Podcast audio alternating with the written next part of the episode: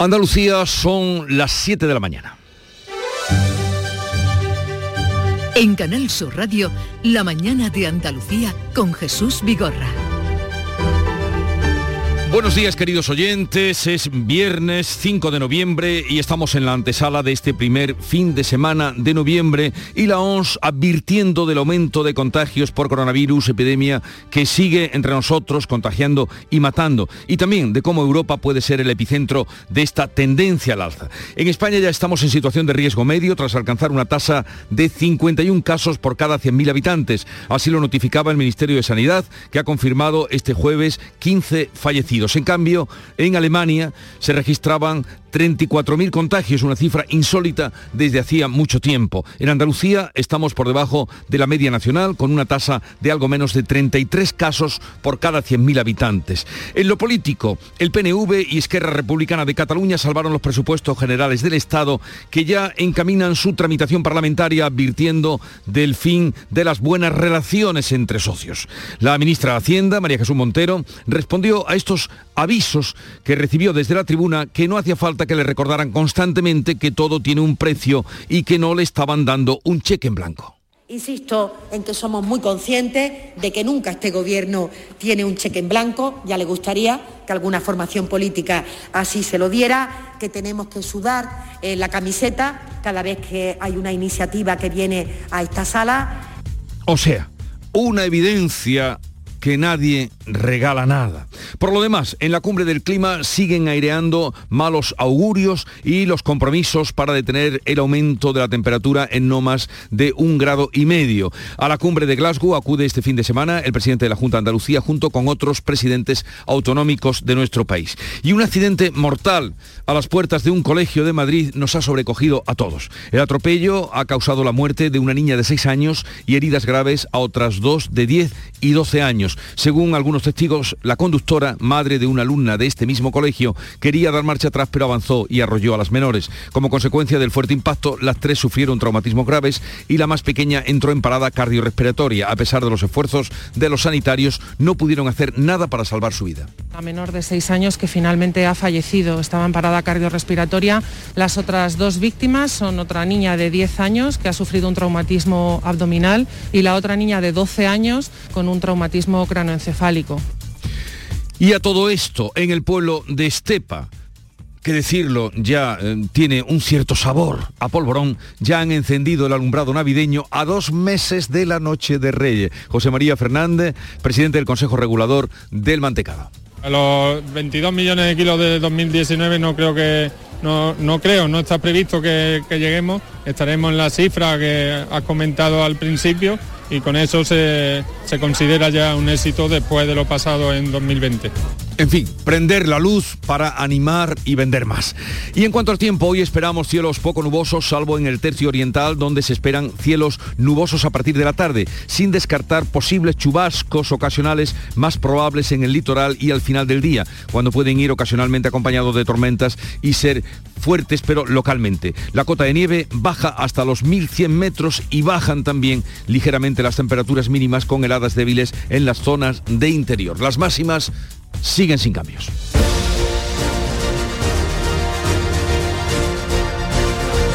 Y vamos a conocer cómo amanece Andalucía, por ejemplo en Cádiz, Salud Botaro, ¿qué día se avecina? Pues un día despejado, con 11 grados de temperatura, eso sí, la mañana fresquita, llegaremos a los 18 de máxima. En Campo de Gibraltar, Fermín Soto. Bueno, pues aquí tenemos cielos despejados, temperatura 10 grados a esta hora de la mañana, la máxima prevista para hoy viernes de 20. Y por Jerez, Pablo Cosano. Pues ahora mismo tenemos 8 grados, la máxima es de 19, cielo limpio. ¿Cómo amanece en Huelva, Sonia Vela? Pues lucirá el sol todo el día, ahora mismo el cielo completamente despejado. En la capital tendremos, tenemos ahora 9 grados, llegaremos a los 20. Por Córdoba, ¿cómo viene el día, José Antonio Luque? Pues, pues, mira, en tu tierra, en Los Pedroches, tenemos 3 grados, 2 en Valsequillo en este momento, en la capital cordobesa 7,7 y eh, el cielo por supuesto completamente limpio, vamos a llegar a los 18. Oye, lo de los 3 grados en Los Pedroches, ¿lo dices para animarme o para desanimarme? Bueno, lo digo para que te abrigues si se te ocurre a dar una vuelta por tu tierra este fin de semana. Vale, gracias por el aviso, querido compañero. Y efectivamente que voy. pues eso, abrígate. Eh, muchas gracias. En Aracé, en eh, Sevilla, Aracel y Limón, ¿qué día tendremos? Mira, 9 grados a esta hora, una máxima de 19 para el mediodía, cielos despejados. Atención porque hace fresco, ¿eh? En Málaga, María Ibáñez. Pues aquí ya estamos aclimatados al frío. 12 grados tenemos a esta hora en la capital. Vamos a alcanzar los 21 cielos despejados. Y por Jaén, César Domínguez. 6 grados en la capital, 2 en Úbeda y Alcalá la Real, por ponerte dos ciudades importantes. A esta hora de la mañana los termómetros no van a superar los 14 y dicen que la cota de nieve baja hasta los 1100 metros. Yo no voy a llegar tan alto. Tiempo y nieve en Granada, Laura Nieto. Tenemos 4 grados, los mismos que ayer. La máxima prevista es de 15. Se sigue produciendo nieve, como bien sabes, en la estación gracias a esta bajada de las temperaturas y al grado de humedad. Pero te voy a dar solo un dato para que todo el mundo conozca lo que es la provincia de Granada. Ayer una localidad de Granada fue la que dio la temperatura más baja de toda Andalucía de madrugada. Fue Dilar, en el Valle de Lequín, con 8 grados bajo cero. Ah, pues ya lo saben. En Almería, María Jesús Recio, buenos días. Buenos días, tenemos 15 grados. A esta hora alcanzaremos los 19, por la tarde llegarán las nubes. Pues a todos los compañeros, eh, gracias y que tengáis un buen fin de semana. Abrigaros. En cuanto a la situación de las carreteras, vamos a conectar con la DGT. Desde allí nos informa Alba Ariz. Buenos días. Buenos días, actualizamos el estado de las carreteras andaluzas. En estos momentos pendientes de retenciones en la S30 a la altura de Bellavista, dirección a 49, donde por cierto hay tráfico irregular de entrada a la capital hispalense. En Camas, en el resto de vías se circula con total normalidad, tanto las principales como en las secundarias, sin incidencias ni tampoco densidad circulatoria afortunadamente. Eso sí, como siempre, desde la Dirección General de Tráfico les recomendamos mucha precaución si van al volante.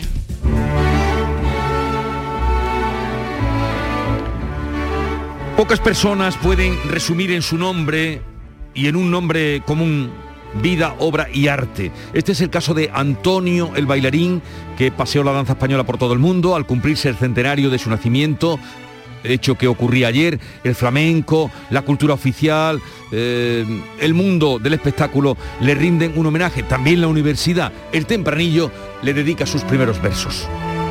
Tempranillo de Antonio si le digo Ruiz Soler, seguro que piensa en otros.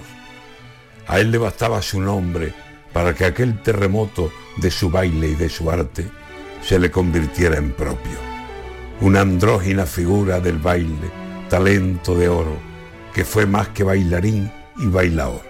Lo fue todo en el arte de la danza. Con el flamenco de fondo, su figura fue esperanto por el que hablaron a coro las músicas de su tierra y el movimiento asombroso. No es fácil hallar artistas que a él le llegaran al hombro. Ahora tendría 100 años aquel prodigio, aquel monstruo que se hizo el amo del mundo con solo decir Antonio. Antonio García Barbeito que volverá al filo de las 10 de la mañana con los romances perversos. ¿Qué haces?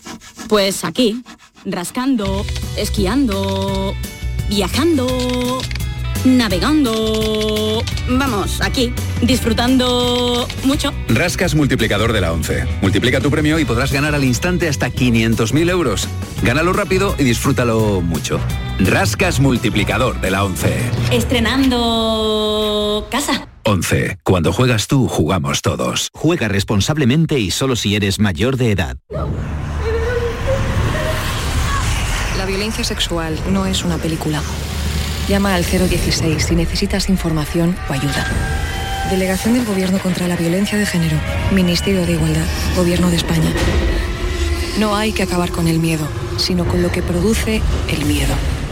Aquadeus, ahora más cerca de ti, procedente del manantial Sierra Nevada, un agua excepcional en sabor, de mineralización débil que nace en tu región. Aquadeus Sierra Nevada es ideal para hidratar a toda la familia y no olvides tirar tu botella al contenedor amarillo. Aquadeus, fuente de vida, ahora también en Andalucía. La mañana de Andalucía con Jesús Vigorra. Vamos a contarles la actualidad de este día. España vuelve a estar en riesgo medio por COVID tras superar de nuevo la tasa de incidencia eh, de los 50 casos por cada 100.000 habitantes. En cambio, aquí en Andalucía se sitúa esa tasa por debajo de los 33. Carmen Rodríguez Garzón. Sí, aunque han aumentado los positivos las últimas horas en nuestra comunidad, la Consejería de Salud ha notificado este jueves 253 nuevos contagios, tres fallecidos por COVID, pero como decías, la tasa de incidencia sigue en descenso, 32,9 casos por 100.000 habitantes. Es de 51,6 en todo el país. La ministra de Sanidad, Carolina Darias, advierte de la nueva variante Delta Plus que va ganando terreno en otros países. Ya la variante Delta es dominante en su totalidad, cercano ya al 100%, y que eh, la conocida como eh, AI 4.2 que algunos le denominan Delta Plus, pero que realmente es la AY 4.2, se ha identificado hasta la fecha en torno a un 5 o 6% en las muestras secuenciadas. Sin embargo, el consejero de Salud, Jesús Aguirre, considera que la variante Delta Plus no está incrementando y por hoy los contagios en Andalucía, gracias al alto porcentaje de vacunación. Y es que casi el 91% de la población diana ya está inmunizada. Como la cepa Delta Plus, ahora mismo con pequeña incidencia a nivel de Andalucía, con una incidencia de un 15% a nivel de Reino Unido, pero una cepa que no nos preocupa en absoluto teniendo o nos preocupa poco teniendo en cuenta el volumen tan grande de vacunación que tenemos aquí y de buena vacunación. La OMS, la Organización Mundial de la Salud, asegura que en las próximas semanas más de medio centenar de países de Europa y Asia sufrirán un repunte de la pandemia. Alemania marcaba este jueves un récord de contagios. En Rusia ya hay 1.200 muertes diarias. Pero no todo son malas noticias. La Agencia Europea del Medicamento, por ejemplo, avala el uso de emergencia de la primera pastilla contra el COVID. Beatriz Galeano. Es el molnupiravir, un fármaco que de momento solo se ha autorizado en el Reino Unido para pacientes con patologías previas. Esta pastilla es un simple antigripal que se ha visto eficaz para frenar la expansión del virus, mantener baja la carga viral y en consecuencia para reducir de esta manera las hospitalizaciones y muertes. Mientras tanto, como estamos entrando y nos estamos preparando para una nueva ola de la pandemia, consideramos dar apoyo científico para respaldar el uso de emergencia en los estados. Son palabras de Cavaleri, es el responsable de la Agencia Europea del Medicamento. El presidente de la Junta vuelve a apelar al entendimiento entre las fuerzas políticas para así conseguir un acuerdo sobre los presupuestos. Sí, Juanma Moreno, que volvía a coincidir con Juan Espadas en un acto de la Cámara de Comercio de Sevilla, insistía anoche en la importancia del diálogo. Hablemos, dialoguemos, acordemos, intentemos. Oye, puede algunas veces se llega a acuerdo y otras no, pero siempre hay que dar la imagen, hay que proyectar la posibilidad de entenderse y de alcanzar acuerdo por el futuro de los ciudadanos y por encima de las posiciones legítimas que cada uno tenemos. No hubo respuesta en esta ocasión por parte del líder del PSOE andaluz, que sí recogió el guante el pasado miércoles en otro acto en Sevilla en el que ambos coincidieron. Pues sí, era otra cena distinta y ya se han remitido eh, un poco esas declaraciones que tuvieron de buen entendimiento. El PSOE andaluz celebra este fin de semana su congreso regional en Torremolinos y ya sabemos que Ángeles Ferri será la número dos del partido. Juan Espada recupera así la figura del vicesecretario general que ocupará la jiennense, actual portavoz socialista en el Parlamento andaluz, mientras que el histórico dirigente granadino Manuel Pesi se convertirá en presidente, con lo que el PSOE de Granada ocupará la presidencia y la Secretaría ante Organización. Así lo valoraba Manuel Pesi. Llevo 46 años militando en el Partido Socialista y ahora jubilado de profesor de geografía en la Universidad de Granada, esta propuesta de nombramiento como presidente del partido me llena de nuevo de ilusión y ganas de seguir trabajando por Andalucía. Estarán en la ejecutiva además los actuales líderes provinciales de Sevilla, Málaga, Córdoba y Cádiz que no optarán a la reelección para facilitar un relevo de consenso.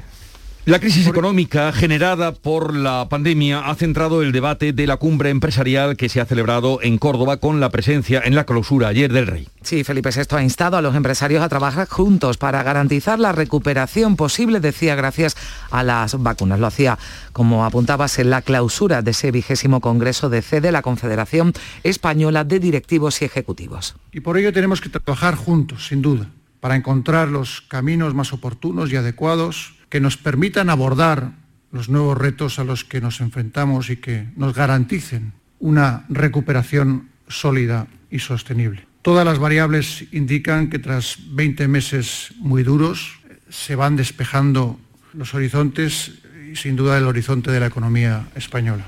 La vicepresidenta de Asuntos Económicos, Nadia Calviño, ha anunciado que habrá una propuesta nueva para la próxima reunión en la mesa de diálogo social. Incorporará las contribuciones de las distintas negociaciones, incluida la temporalidad en Córdoba, en ese Congreso de Directivos y Ejecutivos, ha reconocido que ya se estaría replanteando abiertamente, como exigen los empresarios, no respetar ese 15% de contratos temporales que pretendían mantener el Ministerio de Trabajo y los sindicatos.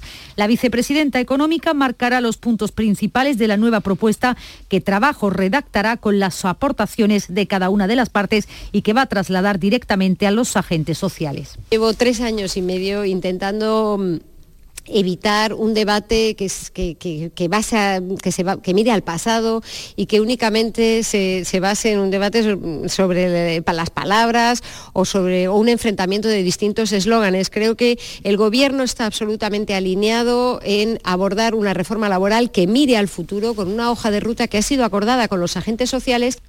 Eso sí, la vicepresidenta segunda y ministra de Trabajo, Yolanda Díaz, ha insistido en que se va a cambiar esa reforma laboral, lo legislado por el Partido Popular. Hay muchas cosas que vamos a derogar, es decir, vamos a expulsarlas del ordenamiento jurídico y, y habrá muchas otras que vamos a legislar de nuevo. Descontento y desconcierto por su parte en la patronal, que auguran que por la descoordinación entre los socios del Gobierno central se van a ver perjudicados. Antonio Garamendi advierte de que el documento que el propio Ejecutivo envió a Bruselas no habla de derogar la reforma laboral y señala que la discrepancia interna resta credibilidad al Gobierno. Eh, me reafirmo en lo que digo, es decir, cuando estamos hablando de la reforma laboral, están encima de la mesa eh, papeles y cosas que Europa no está pidiendo, o sea, lo digo con toda claridad. Y mi sorpresa también es ayer cuando en la mesa ha venido el mismo papel que estaba hace un mes. Por tanto, eh, bueno, pues no sé si el gobierno se ha coordinado o no se ha coordinado, pero seguimos con el mismo papel que teníamos exactamente hace 15 días. Bueno, con esto de la reforma laboral parece que más que una crisis política es una crisis gramatical. Los presupuestos generales del Estado afrontan ya su trámite de enmiendas parciales en comisión tras haber rechazado el Pleno las siete enmiendas a la totalidad. Sí, siete vetos que pretendían tumbar las cuentas para 2022, pero Esquerra Republicana avisa al Gobierno de que necesita sus 13 votos para la aprobación final y para agotar la legislatura. Así lo expresaba Gabriel Rufián, el portavoz de Esquerra. Olvidan que aún dependen de los mismos y de las mismas para las mismas cosas. Señores del Gobierno, calculen bien sus fuerzas, porque yo no sé si les queda gasolina en los motores para tanto viaje. Al final del debate, la ministra de Hacienda, María Jesús Montero, volvía a mostrar disposición al diálogo tras escuchar esas advertencias de los grupos que sostienen las cuentas. Valoraba así la ministra el esfuerzo del Gobierno de coalición. Y sobre todo creo que el Gobierno de coalición ha aportado a este país, a la sociedad española, lo que más necesitábamos, la estabilidad la confianza y la esperanza. Desde el Partido Popular, Cuca Gamarra teme el precio que tendrá que pagar el Ejecutivo para contentar a, a, sus socios parlamentarios. Esa gasolina que le va a pagar Pedro Sánchez a lo largo del resto de la tramitación presupuestaria, a través de enmiendas parciales, lo vamos a pagar todos los españoles. Y no estamos pagando nuestro futuro, estamos pagando con nuestro futuro que Pedro Sánchez siga en la Moncloa. Vamos con otro asunto, al margen de lo político. En Madrid se está investigando el atropello terrible que ha causado la muerte de una niña de 6 años y heridas graves a otras dos de 10 y 12 años a la salida del colegio. Un suceso que, como decía, se producía la salida del centro del barrio de Mirasierra. Según algunos testigos, la conductora es otra madre del colegio que pretendía dar marcha atrás con su vehículo, pero que avanzó y arrolló a las menores. Como consecuencia del fuerte impacto, las tres sufrieron traumatismos graves. La más pequeña entró en parada cardiorrespiratoria a pesar de los esfuerzos de los sanitarios que no pudieron hacer nada por salvarla. Bomberos del Ayuntamiento de Madrid, que han sido los primeros en llegar, han comenzado las maniobras de RCP que luego han continuado los equipos sanitarios de SAMUR Protección Civil. Las han prolongado durante más de 40 minutos, aunque finalmente han tenido que confirmar el fallecimiento de esta niña de 6 años.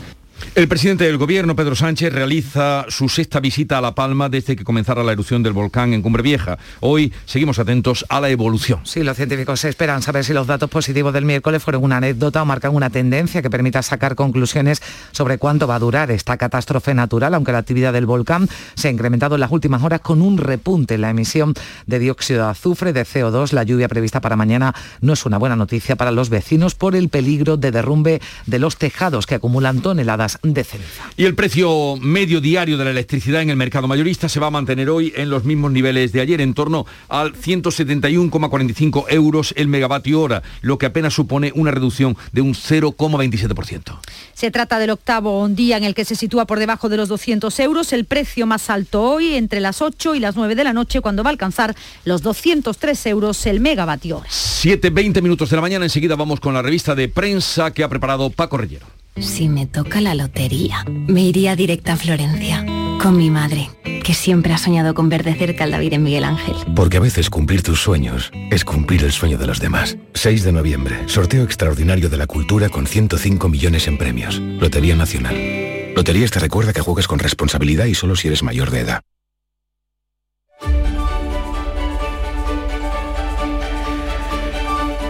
Paco Rellero, buenos días. Buenos días, 720. Estamos justo en el momento de la lectura de la prensa. Compartimos con los oyentes.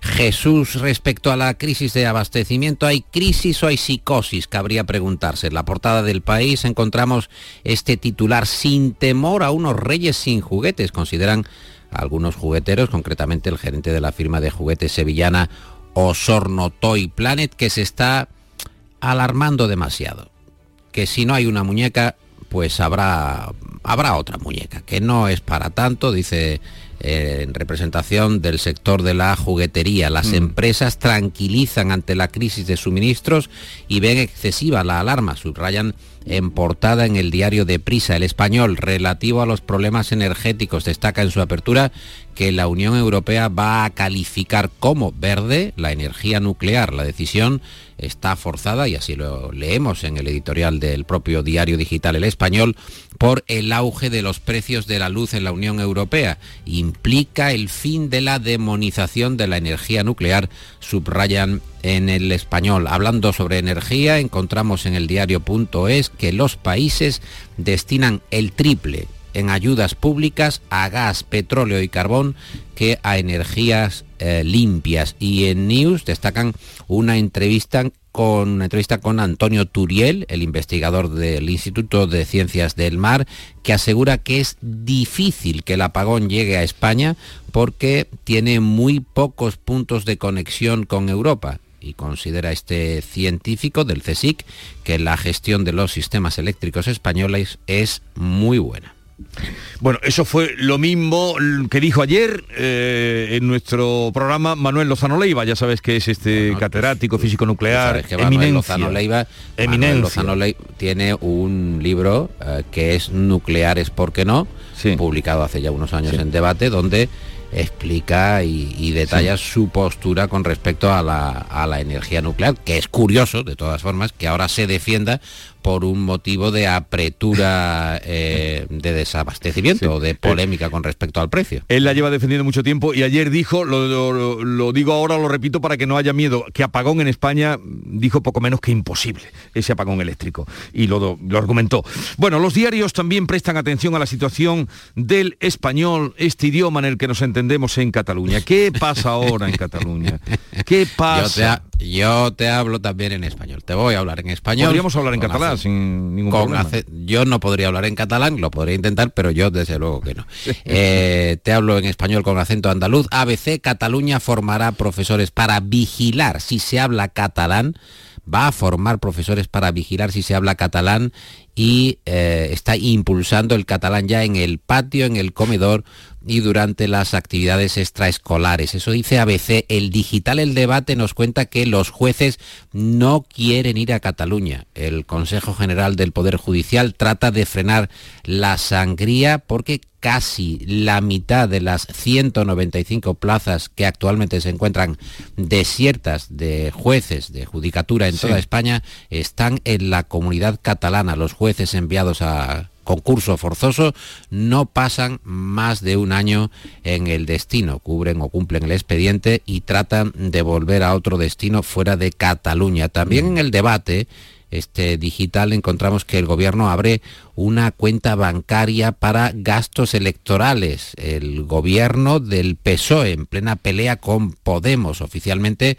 los socios de la coalición insisten en que van a agotar la legislatura, pero Sánchez quiere tenerlo todo bien atado, por lo que pudiera deparar este ciclo político tan convulso. En ABC eh, vemos que diputados del PP cierran filas con su presidente, con Casado en una cena tras el debate de los presupuestos y Ayuso, en cambio, improvisa una reunión con su grupo con ausencias muy significativas. Hay mucho sobre la guerra, la diatriba, la polémica en el PP, el español los varones del partido están presionando a Génova para frenar esa disputa y en el confidencial titulan que la guerra interna consume al PP de Madrid. Esto tiene que acabar, dicen. Y te destaco por última eh, noticia o información una columna de opinión interesante de Ignacio Varela en el Confidencial que se titula El lío del PP y la estupidez política. ¿Y qué más destacan las distintas cabeceras con respecto a la actualidad política?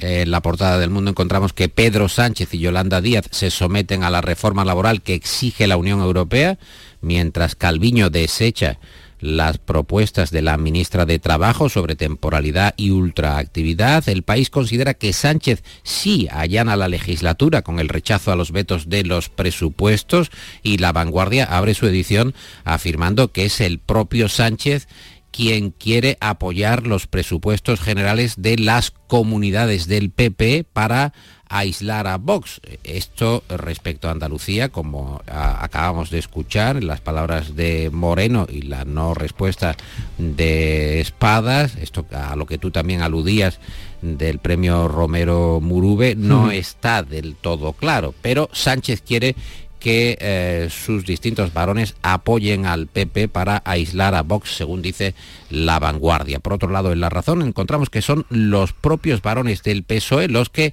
advierten a Sánchez de que no van a admitir presiones por la financiación autonómica. Ya sabes que el sistema se tiene que renovar, así va España, se tiene que renovar desde el año 2014. Está caducado el sistema de financiación y vamos a ver cuánto tiempo más tardan en ponerse de acuerdo. Hay también eh, los periódicos hoy o una, una noticia común o análisis de las consecuencias del COVID. Sí, el país que lleva su portada las fotografías de tres personas como ejemplo, como representantes del agravamiento de la saturación de la sanidad derivada del COVID, medio millón de madrileños en lista de espera de hasta 18 meses, año y medio, toda España subrayan en el país, sufre el embudo de la demanda desatendida tras eh, la pandemia. ABC, ya sabes, lo venimos comentando desde primerísima hora de la mañana, otras cabeceras también, la vanguardia, la Unión Europea, que va a avalar esa píldora contra la COVID mientras la OMS, la Organización Mundial de la Salud, alerta de otro eh, repunte. Los datos de esta pastilla indican que puede reducir alrededor de un 50%, a la mitad, la posibilidad de hospitalización o muerte de los eh, pacientes con riesgo de enfermedad grave. Hagamos aquí hueco a la información deportiva. Antonio Camaño, cuéntanos. Perdió el Betis ayer en Alemania ante el Bayer Leverkusen 4 a 0 en un partido donde el equipo alemán fue muy superior al Betis, con mucho más ritmo, con momentos donde sufrió mucho la defensa verde y blanca. Cuando mejor parecía el Betis en el inicio de la segunda parte, llegó el segundo tanto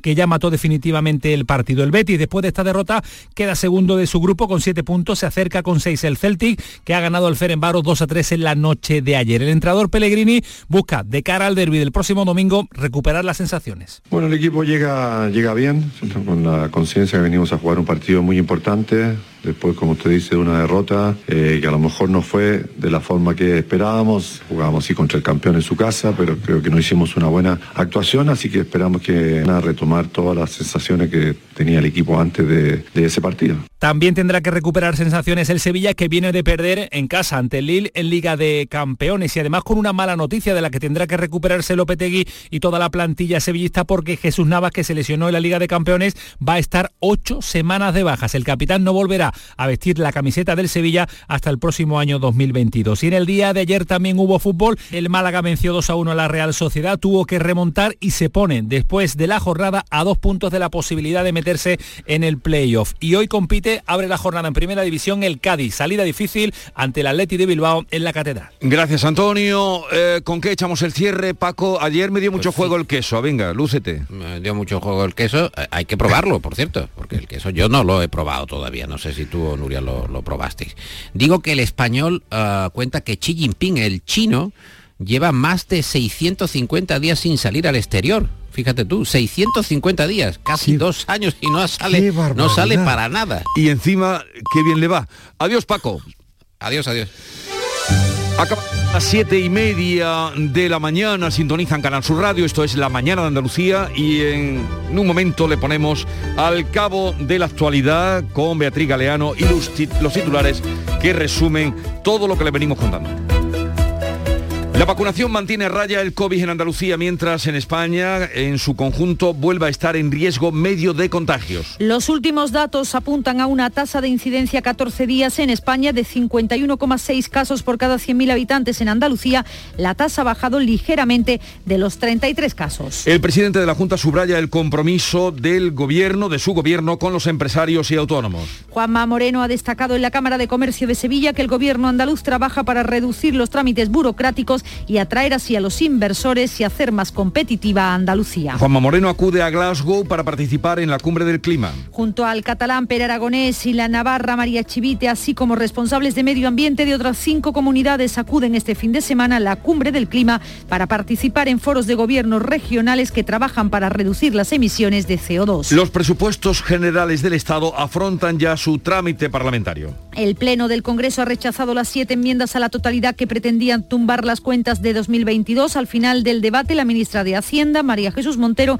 volvía a mostrar disposición al diálogo tras escuchar las advertencias de los grupos. El PSOE cita a los varones en Ferraz para hablar de financiación autonómica. La vicesecretaria general del PSOE, Adriana Lastra, preside la reunión con los presidentes autonómicos del partido para fijar una posición común sobre financiación autonómica. Apertura de juicio oral contra 16 acusados por la adjudicación de la mina de Aznalcóllar. Se les imputa los delitos de tráfico de influencias, prevaricación, malversación, prevaricación ambiental y fraude contra la administración. Entre los procesados está el expresidente de la SEPI, la Sociedad Estatal de Participaciones Industriales, dos empresarios y 13 funcionarios de la Junta. El presidente del gobierno, Pedro Sánchez, realiza su sexta visita a La Palma desde que comenzara la erupción del volcán. La actividad del volcán de La Palma se ha incrementado en las últimas horas con un repunte en la emisión de dióxido de azufre y dióxido de carbono. La lluvia prevista no es una buena noticia para los vecinos por el peligro de derrumbe de los tejados que acumulan toneladas de ceniza. Muere una niña y dos están heridas graves al ser atropelladas junto al colegio. Una niña de 6 años ha muerto, otras dos de 10 y 12 han resultado heridas graves, han sido atropelladas junto a un colegio del barrio madrileño de Mirasierra. El despiste de una madre pudo causar el atropello mortal. Las primeras luces de Navidad ya están encendidas en Andalucía. La localidad sevillana de Estepa se ha convertido esta noche en la primera de Europa en encender su alumbrado de Navidad, un recurso turístico con el que del mismo modo que en 2019 el pueblo se adelanta casi dos meses a la celebración de las fiestas. Y vamos a recordarles que en cuanto al tiempo, hoy esperamos cielos poco nubosos, salvo en el tercio oriental, donde se esperan cielos nubosos a partir de la tarde. Eso sí, las temperaturas eh, siguen a la baja y las mínimas y las máximas permanecen estables. Nieve se espera por debajo eh, hasta los 1100 metros. ¿Te unes al reto de la reforma sostenible? Es el momento. En Cajamar nos comprometemos con la sostenibilidad. Por eso te ofrecemos financiación para reformar tu vivienda y mejorar la eficiencia energética. Consulta condiciones en nuestra web. Financiación otorgada por GCC Consumo. Cajamar Consumo. Condiciones válidas hasta el 31 de diciembre de 2021. Cajamar. Distintos desde siempre. Montepío, ¿en qué podemos ayudarle? Quería informarme sobre su seguro de decesos. Aquí tiene nuestra oferta. ¿Y en ese precio tiene cobertura completa? Sí, lo tiene todo cubierto. Compañía con más de un siglo de experiencia. Visite montepíoconductores.com. Montepío, lo tiene cubierto. Las claves económicas con Paco Bocero. Paco, buenos días. Buenos días, Jesús. Pues ya estamos en viernes y tenemos análisis, como saben, o historia económica y canción de la semana. Empezamos con lo primero, análisis. análisis. Pues, pues mira, esta semana en la que la agenda económica ha estado plagada de noticias, de claves, ha habido una fecha que aún técnicamente, como se dice ahora, no era de esta, tradicionalmente ha representado relevancia en el calendario y pasó sin pena ni gloria. Y es que el pasado 31 de octubre, domingo, se celebraba el Día Mundial del Ahorro, una jornada que antaño era noticia y que hoy, tal y como están las cosas, parece un anacronismo de otra época. Sin embargo, estamos hablando de algo extraordinariamente importante para las personas, las familias y, por supuesto, para el conjunto de la economía. Un ahorro que, en el caso de tener capacidad para hacerlo, no ha cambiado su hábito, no solo por la pandemia, sino incluso de antes. Bueno, como bien dices, eh, y me viene el recuerdo ahora de la hucha, eh, siempre aparecía la hucha, en el caso de tener capacidad para hacerlo, porque con la subida del coste de la vida que estamos experimentando, eh, se va complicando cada vez más la posibilidad de ahorrar. Exactamente. Mira, según un informe de Rastreator, el bloque digital de seguros, un 43% de los españoles no puede ahorrar más de 100 euros al mes, precisamente por el aumento del coste de la vida, y otro 23% no puede hacerlo por no tener el suficiente poder adquisitivo. Unas cifras que, aunque sean una referencia aproximativa, no dejan de ser representativas de la situación y de las necesidades reales de la población. Vale, y si así es, Mm, ¿quiénes pueden ahorrar? Y si ahorran, eh, ¿dónde lo meten? ¿En qué lo invierten? Buena pregunta. Aquí es donde está la cuestión ilustrativa. Mira, según el séptimo barómetro de ahorro del Observatorio Inverco, que es la patronal que agrupa las instituciones de inversión colectiva, los españoles siguen ahorrando mediante depósitos, pese a que su baja rentabilidad hace ya varios años por la caída de los tipos de interés. De hecho, el 86% de los ahorradores tienen su dinero en depósitos, a pesar de lo que se entiende como ahorrador de perfil conservador ha caído por primera vez en 2009 por debajo del 50%. El que se tendría identificado como un perfil moderado, es decir, que estaría dispuesto a asumir algún riesgo, bien es verdad que se ha elevado hasta el 43%, pero solo un 8 está dispuesto a asumir riesgos con su dinero. Eh, por supuesto, este es el grupo de personas de menor edad.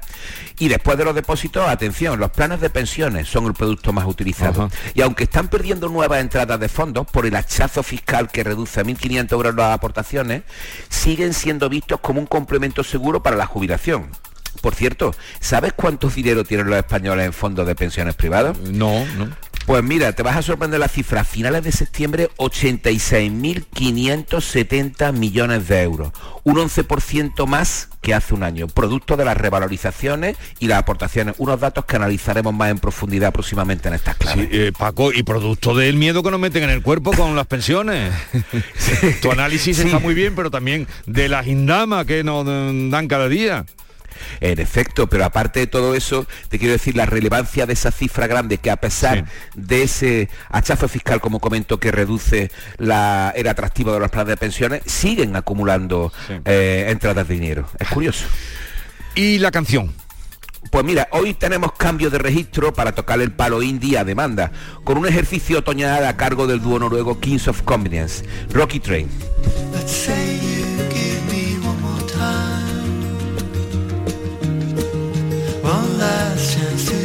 Again.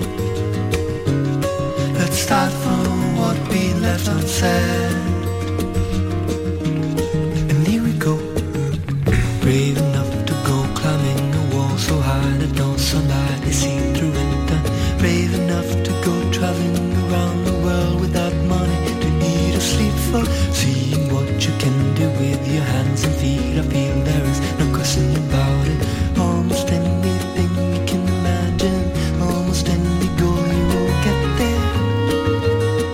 Paco, ¿dónde has dejado hoy tu reputación rockera?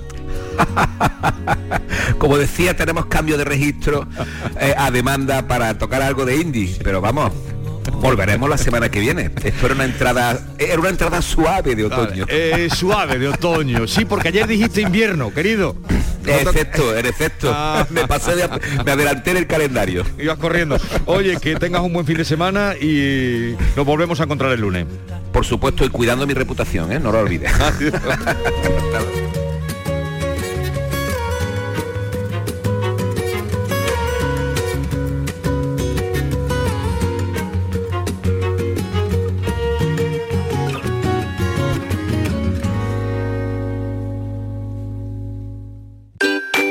reyes son las pipas de siempre. Ahora encontrarás tus pipas reyes más grandes, con más aroma, con más sabor y más duraderas. Tradición e innovación para traerte tus mejores pipas reyes. Las del paquete rojo, tus pipas de siempre. Foro Flamenco de Canal Sur. Este 5 de noviembre descubre tres grandes del flamenco. Carmen Herrera al baile, Santiago Lara a la guitarra y Jesús Méndez al canto. Foro Flamenco de Canal Sur. Desde las 7 de la tarde en el Teatro Fundación Cajasol de Jerez. Las invitaciones se podrán recoger los días 3, 4 y 5 de noviembre en el auditorio de la Fundación Cajasol de Jerez en Avenida Ingeniero Ángel Mayo número 20 de 10 de la mañana a 7 de la tarde. Foro Flamenco de Canal Sur, con el patrocinio de la Fundación Cajasol. Disfruta de Andalucía y de la radio hasta enamorarte. Escucha, siente y déjate seducir por una tierra repleta de tradiciones, de una gastronomía de bandera, de patrimonio cultural fascinante y una gente única. En Gente de Andalucía, los sábados y domingos desde las 11 de la mañana con Pepe da Rosa. Quédate en Canal Sur Radio, la radio de Andalucía.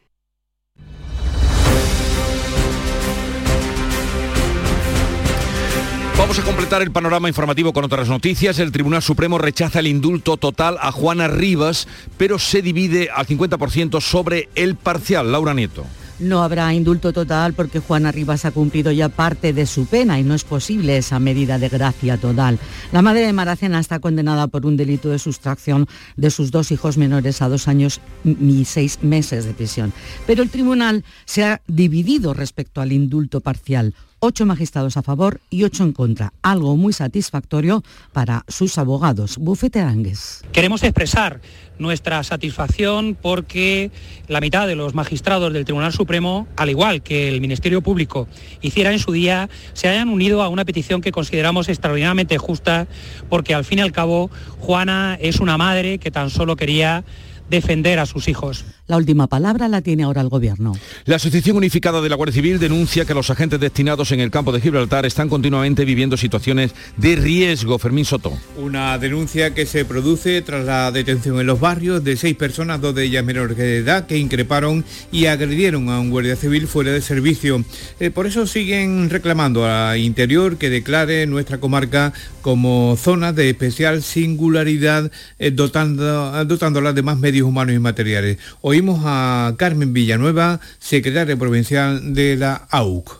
Es una prueba más de que los guardias civiles aquí destinados estamos constantemente viviendo situaciones de riesgo, ya sea durante el servicio o como le ha ocurrido al compañero, estando con tu familia en cualquier bar, en cualquier súper o andando por la calle. Ya está en marcha el dispositivo de seguridad de la campaña de la aceituna en Jaén, César Domínguez. Pues así es, son más de, más de 1.500 agentes de la Guardia Civil de la Policía Nacional y de la Inspección de Trabajo los que van a unar fuerza para que se pueda desarrollar con total normalidad. El pasado año se recuperaron 31.000 kilos de los 120.000 robados y se pudo identificar a 50 personas por estos hechos.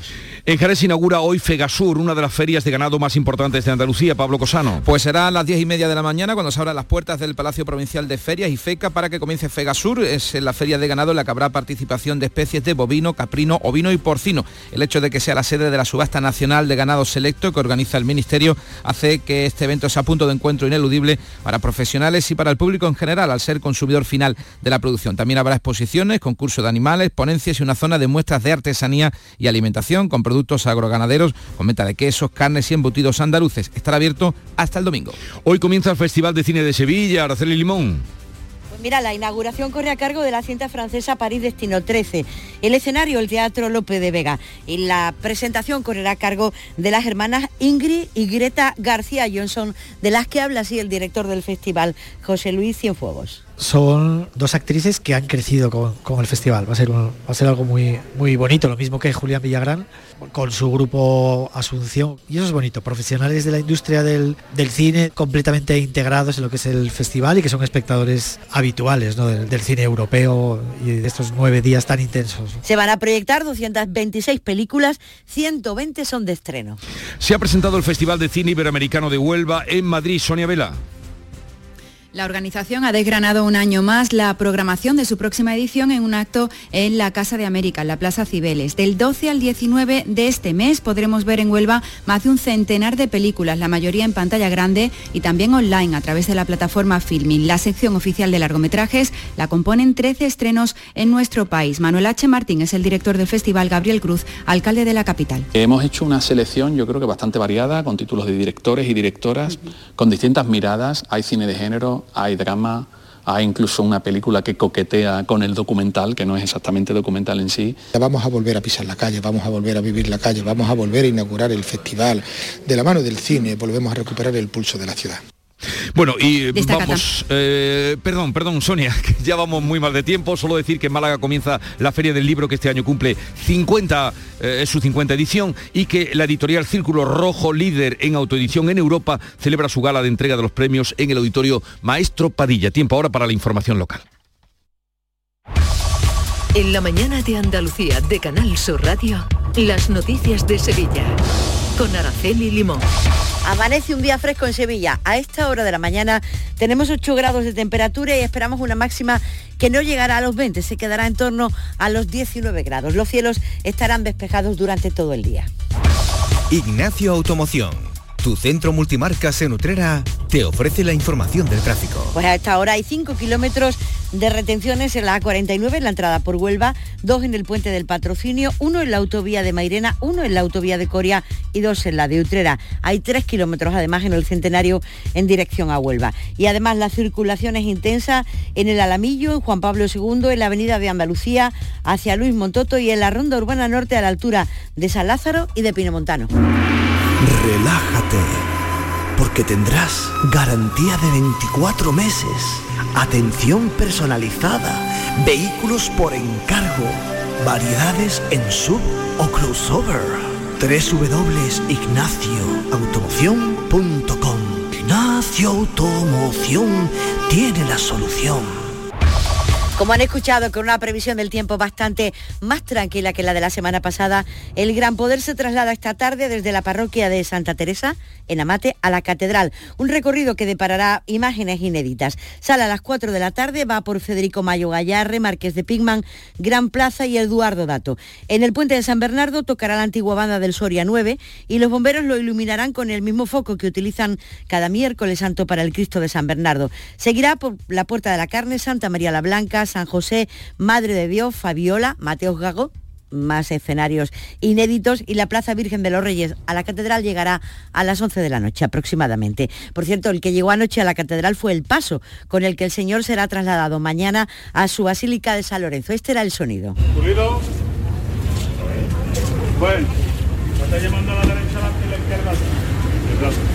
Tanto el traslado de esta tarde como el de mañana lo podrán escuchar en directo en RAI.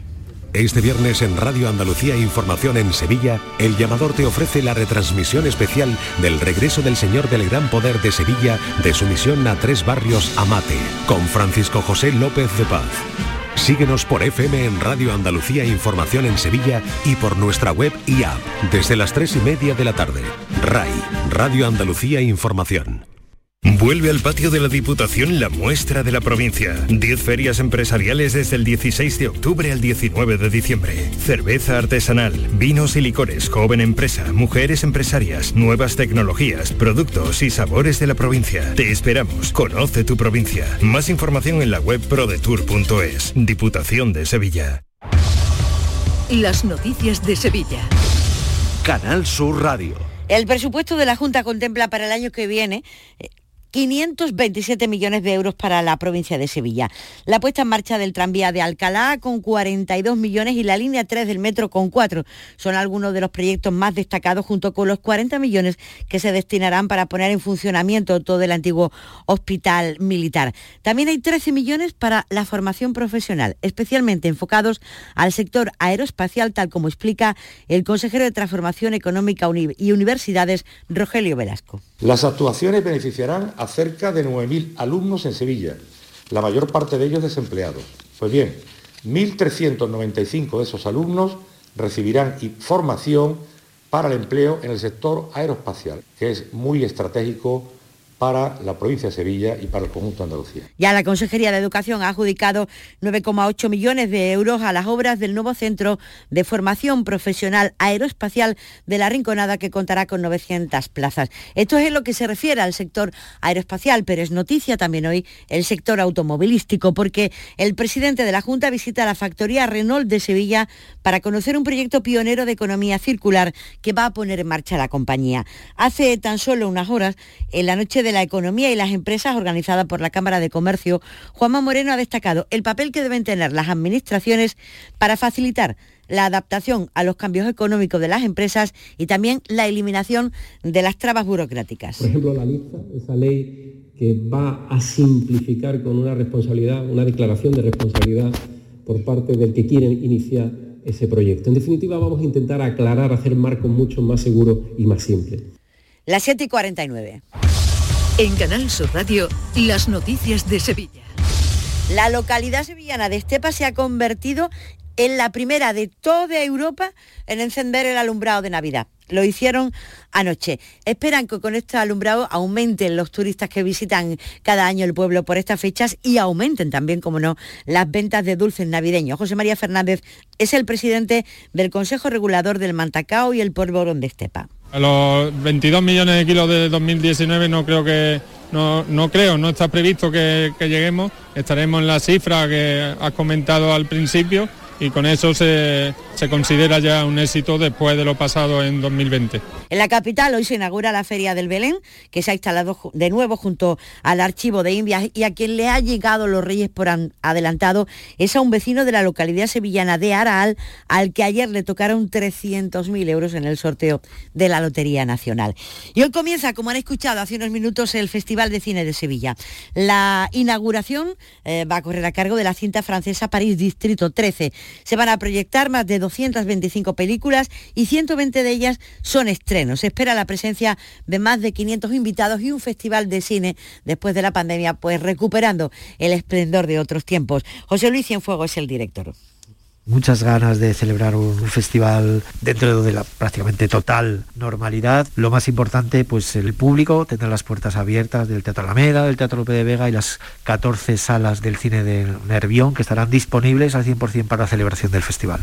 Y en el Palacio de Congresos y Exposiciones comienza la Feria Sevilla de Boda, que estará abierta hasta el próximo domingo. Una feria especializada en el sector nucial y que es referente en toda Andalucía. Hay 68 expositores donde, eh, según el director gerente de Congresos y Turismo de Sevilla, Antonio Jiménez, se puede encontrar todo lo que necesitan los novios para organizar una boda. Mentos, catering de coches, de tipos de barras libres, complementos de fotografía, de fotomatón, como da esos pluses para que la celebración de, de la boda pues sea algo más inolvidable, ¿no?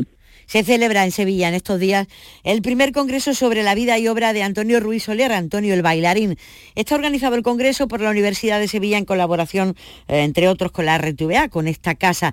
El congreso se llama Antonio 100 años de baile y se inauguró ayer coincidiendo con el centenario de su nacimiento. Ese congreso va unido a una exposición en la Sala Santa Inés, en la que se muestran vestuarios, partituras, fotografías, todo lo que fue el recorrido de la vida artística de Antonio el bailarín. Rosalía Gómez, que es la comisaria de la exposición, destaca la importancia de haber recopilado todos estos elementos. Esta exposición para la gente que no conozca Antonio, porque las generaciones nuevas no han conocido Antonio, vean qué intérprete increíble era, pero sobre todo qué creador impresionante y qué importancia y qué grandeza ha tenido su, figura en todo el mundo. La Guardia Civil ha localizado sano y salvo a un hombre con 85 años que se perdió el martes en Herrera. Se encontraba en un olivar y fue localizado desde un helicóptero. Los agentes lo llamaron por el teléfono y le explicaron cómo activar la localización y la linterna.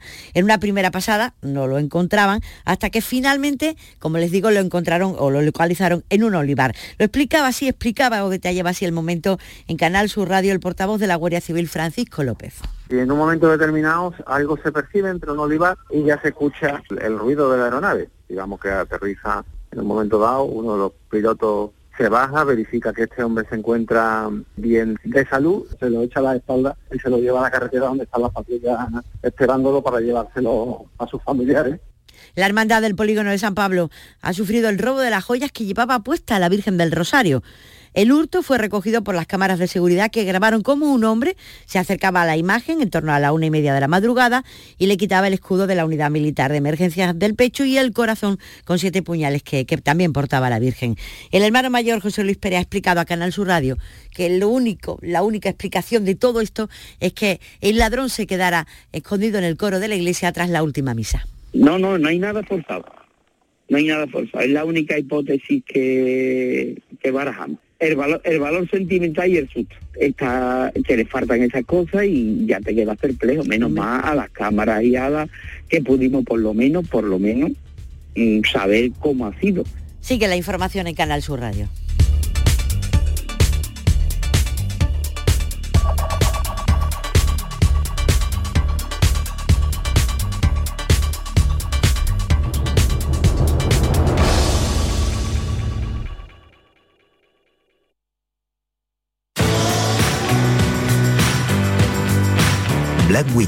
Hyundai patrocina este programa.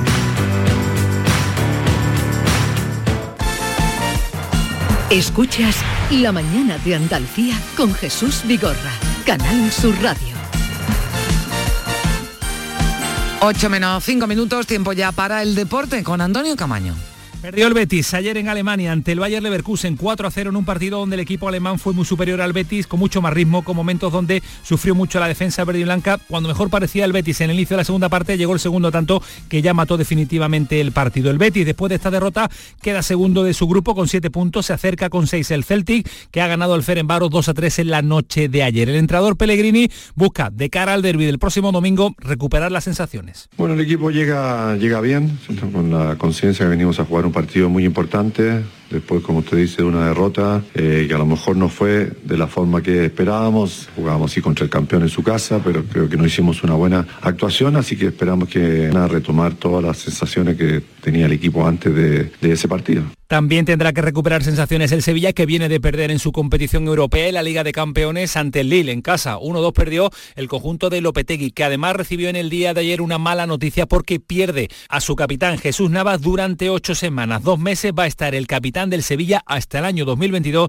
sin vestir la camiseta del conjunto hispalense. Monchi, que estuvo ayer en los medios oficiales del club, analizaba así la baja y la ausencia de Jesús Navas. Estuvo haciendo cuenta para cuando va a volver. Sí, sí, así, ya tiene más o menos calculado los partidos que se va a perder y tal. Jesús es un, un crack, ¿no? Es una pena, ¿no? Porque estaba muy bien. La verdad que, que quizás el año pasado con el tema de las lesiones le costó más trabajo, pero este año estaba como un tiro y nos da mucho y bueno, una baja importante, pero mm, lo que hay que intentar es que se recupere lo antes posible y que esos esas ocho, entre 8 y, y 10 semanas que se calculan pues sean la- las menos posibles.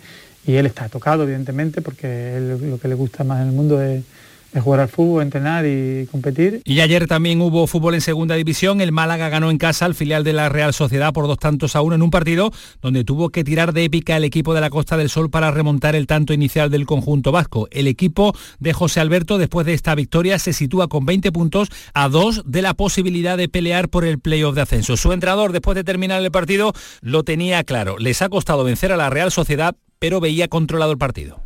Ha sido un partido, como ya sabíamos, muy difícil eh, y se ha puesto aún más difícil con ese, con ese gol de la Real en, esa acción a balón parado, que creo que es de las pocas acciones, eh, exceptuando el error en el inicio del juego que hemos tenido y, un centro lateral de, de Nice peligroso. eh, el resto hemos tenido el partido muy controlado, independientemente de que, de que en, el segundo parte, en el segundo periodo nos tocó, nos tocó sufrir, Y hoy abre el Cádiz la jornada en primera división enfrentándose en San Mamés al Atleti Bilbao con la necesidad de ganar para salir de los puestos de descenso. El equipo de Cervera ya dio la sorpresa la temporada pasada y quiere repetir en esta ocasión, pero lo tiene claro Cervera. El estadio es difícil y el momento por el que atraviesa su equipo no es el idóneo. Es un buen estadio porque lo es, es un buen, es un buen sitio porque ir a Bilbao contra el Athletic es, es, es un sitio reconocible, es un sitio de primera donde gusta jugar, pero el Athletic es un equipo con una identidad, con una intensidad, con un todo que rodea envidiable y si pudieses elegir un campo para sa- sacar puntos, seguramente elegirías otros antes. pero es un buen estadio y es un buen, es un buen escenario, siempre gusta jugar ahí, pero ya digo, nos vamos a enfrentar a un equipo con una identidad y una intensidad y un saber qué hacer en el campo, no de ahora, sino de hace tiempo ya.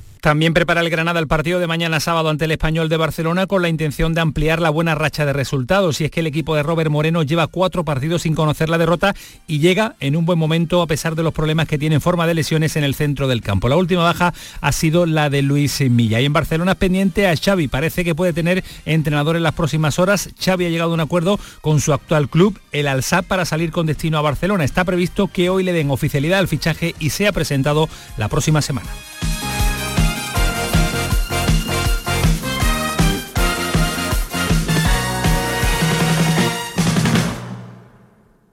¿Existe algo más valioso que el tiempo? Pues no. Por eso, esta Black Week Hyundai te lo regala. Porque si compras un Hyundai te ahorras muchos meses de espera para tener tu coche. Black Week de Hyundai. Lo quieres, lo tienes. Condiciones especiales para unidades en stock. Más información en hyundai.es.